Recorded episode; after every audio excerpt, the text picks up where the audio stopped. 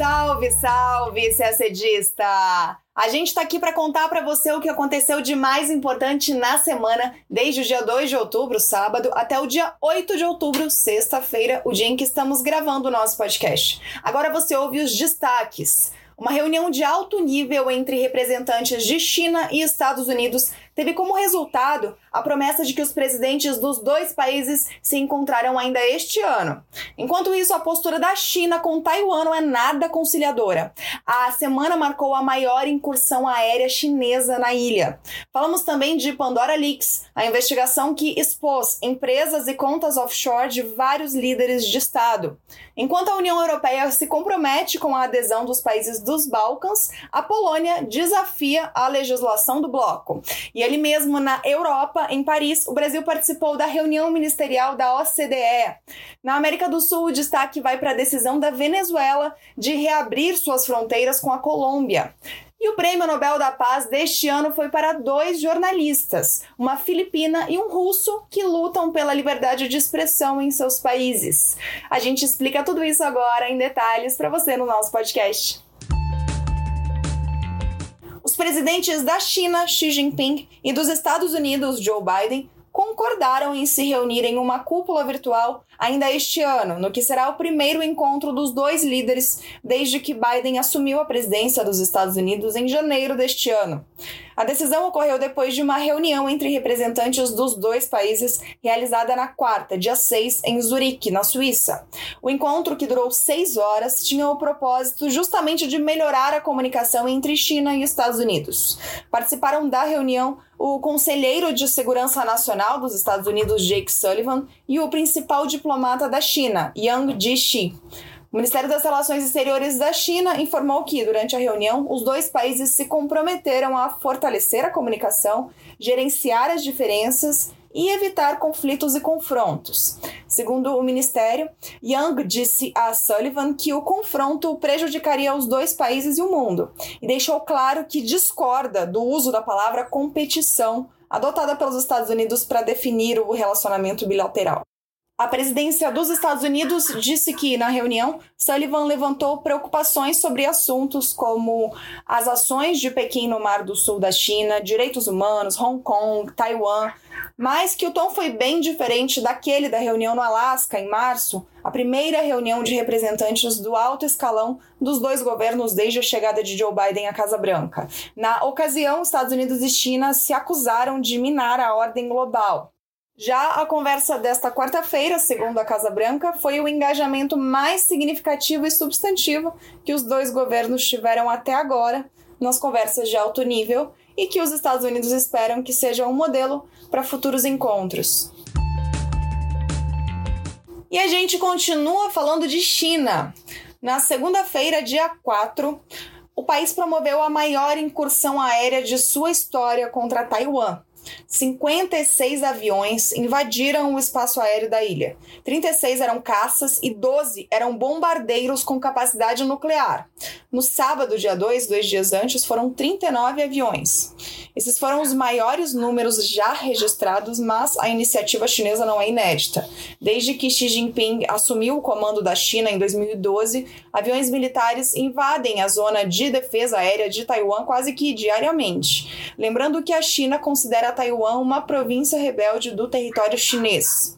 A novidade é a escalada dessas incursões. Só nos primeiros quatro dias de outubro, o governo chinês já entrou com cerca de 150 aviões militares no espaço aéreo de Taiwan. Na quarta-feira, dia 6, o Ministério da Defesa taiwanês, ao comentar sobre essas incursões, afirmou que a China terá capacidade de promover uma invasão total de Taiwan até 2025. A presidente de Taiwan, Tsai Ing-wen, escreveu sobre a ameaça chinesa em um artigo publicado na terça-feira, dia 5, na revista Foreign Affairs. Ela disse que, se Taiwan cair, as consequências serão catastróficas para a paz regional e o sistema de alianças democráticas e um sinal de que o autoritarismo tem o controle sobre a democracia. No domingo, dia 3, os Estados Unidos pediram à China que interrompesse o que o país chamou de atividades militares provocativas e desestabilizadoras para a região. Os Estados Unidos encerraram relações diplomáticas com Taiwan em 1979, uma condição para que o país pudesse estabelecer relações com a República Popular da China. Dessa maneira, os Estados Unidos concordaram em reconhecer Pequim como a única representante do governo chinês. Apesar disso, Estados Unidos e Taiwan mantêm relações estreitas, incluindo o fornecimento de armas norte-americanas. Se a política de contenção da China na Ásia e no Pacífico já mostrou ser a prioridade da política externa de Biden, a autonomia de Taiwan é uma questão central. E o assédio chinês pode ser uma barreira ao possível arrefecimento nas relações entre China e Estados Unidos. Em resposta às declarações de domingo do governo norte-americano, a chancelaria chinesa respondeu que Taiwan pertence à China e que os Estados Unidos não estão em posição para fazer declarações irresponsáveis.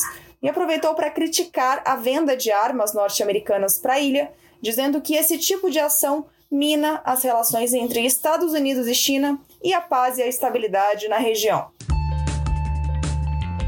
Desde o domingo, dia 3, jornalistas vêm revelando a existência de contas e empresas offshore em paraísos fiscais relacionadas a 35 líderes e ex-líderes mundiais a investigação, apelidada de Pandora Leaks, foi realizada pelo Consórcio Internacional de Jornalistas Investigativos, que envolve 140 veículos jornalísticos de 117 países.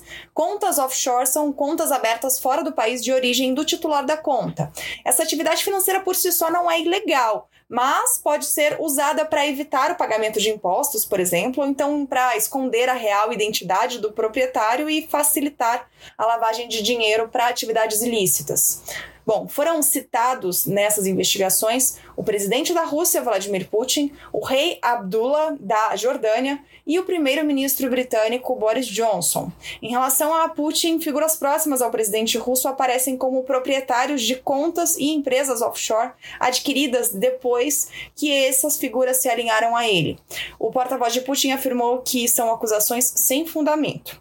Quanto ao rei da Jordânia, os documentos apontam que ele usou uma rede de contas offshore para comprar diversos imóveis avaliados em mais de 100 milhões de dólares. Ele respondeu que nenhum dinheiro do orçamento do Estado ou do Tesouro foi utilizado. A investigação também revelou que um dos principais doadores de campanha do premier britânico Boris Johnson assessorou um suborno envolvendo a filha do presidente do Uzbequistão. Boris respondeu que todas as doações ao Partido Conservador foram examinadas. Também foram citados outros presidentes, como o do Chile, do Equador, da Ucrânia, do Quênia, além de integrantes do governo de países como República Tcheca, Gana, Cazaquistão, Paquistão e Brasil.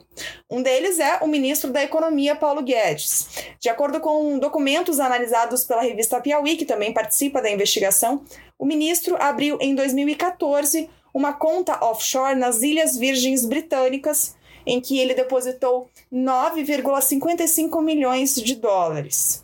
O presidente do Banco Central do Brasil, Roberto Campos Neto, também consta nos documentos. Ele é apontado como dono de uma offshore no Panamá, outro paraíso fiscal. O governo Bolsonaro não se manifestou, mas partidos de oposição afirmaram que irão pedir ao Ministério Público Federal a abertura de uma investigação. Líderes da União Europeia se reuniram na quarta-feira, dia 6, com representantes de Sérvia, Montenegro, Bósnia e Herzegovina, Macedônia do Norte, Kosovo e Albânia os seis países dos Balcãs pressionam para que a União Europeia acelere o processo de adesão deles ao bloco. Chegaram a propor que a União Europeia se comprometesse com um prazo, que seria 2030. Ao final da reunião, o bloco rejeitou o estabelecimento de uma data, mas prometeu que irá trabalhar para integrar ao bloco os países vizinhos, se eles cumprirem todos os critérios. Receber seis novos países significaria um alargamento de 27 para 33 membros, o que exigiria reformas no processo de tomada de decisões da União Europeia.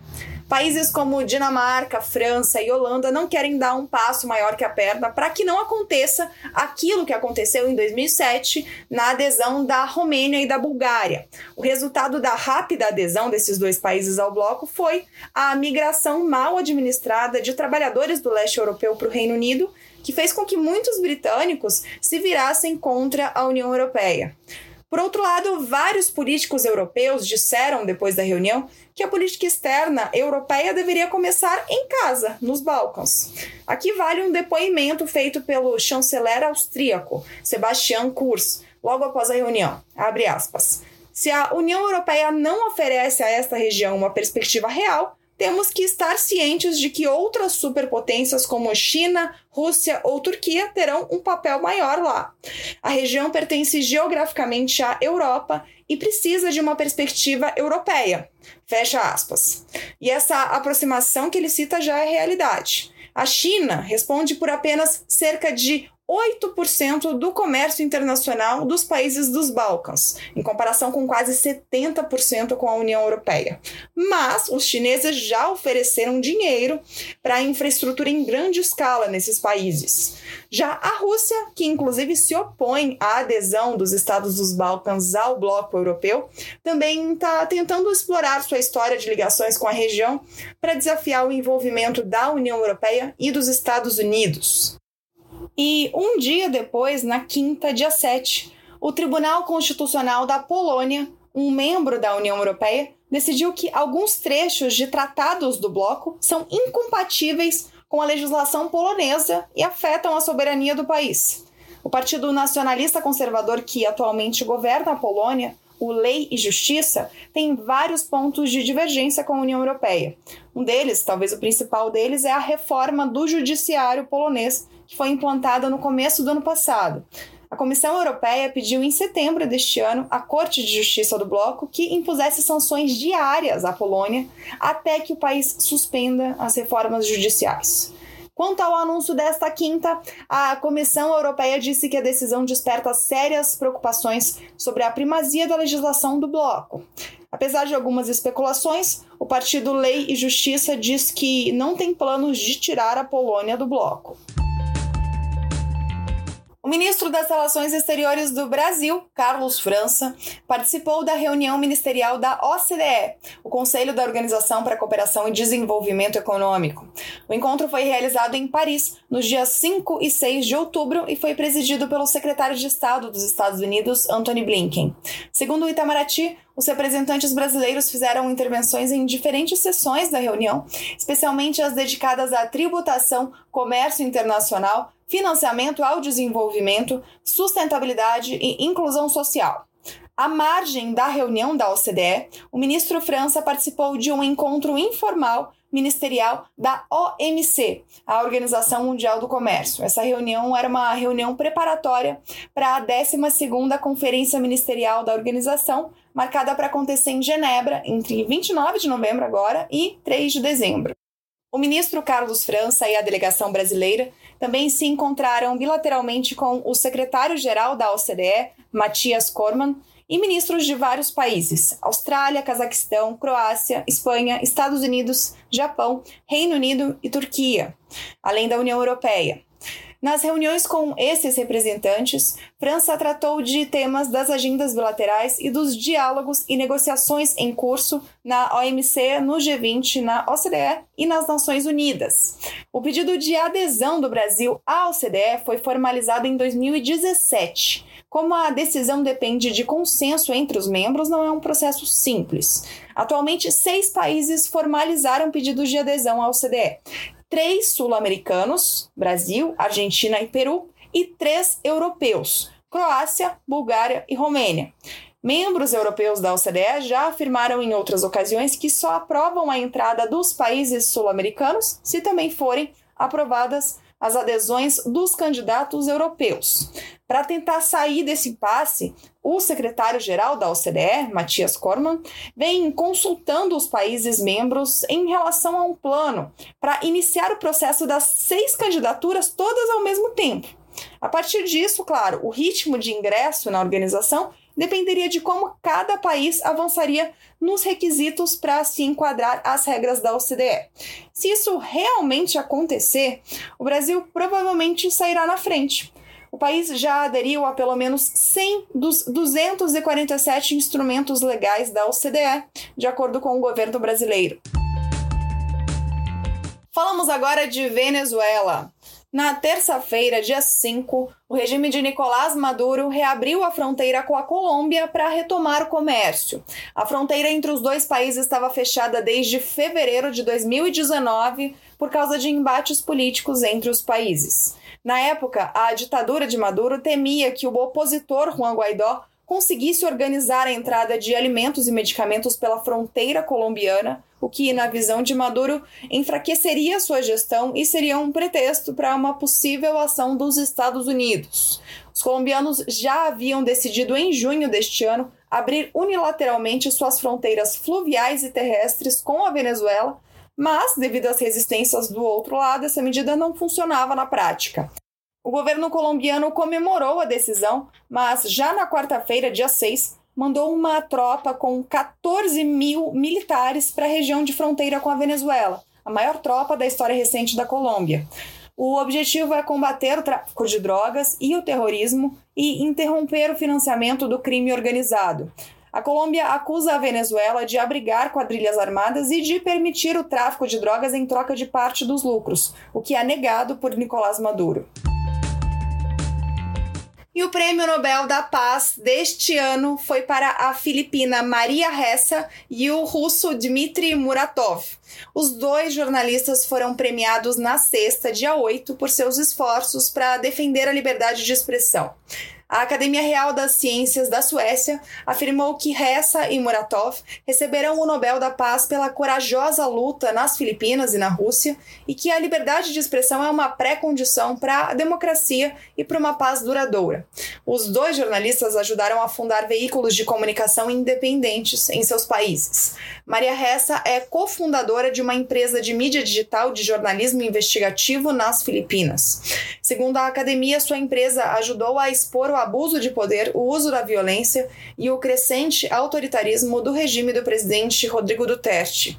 O russo Dmitry Muratov é um dos fundadores e editor-chefe de um jornal independente na Rússia, que já teve seis jornalistas mortos desde a sua fundação, em 1993. A Academia Sueca ressaltou que, apesar das mortes e ameaças, Muratov se recusou a abandonar a política independente do jornal e continua defendendo a liberdade de expressão na Rússia em condições cada vez mais desafiadoras. Os dois jornalistas irão dividir o prêmio de 10 milhões de coroas suecas, que equivalem a cerca de 6 milhões de reais. E a gente termina o nosso podcast por aqui. Uma ótima semana, bons estudos e até sexta-feira que vem.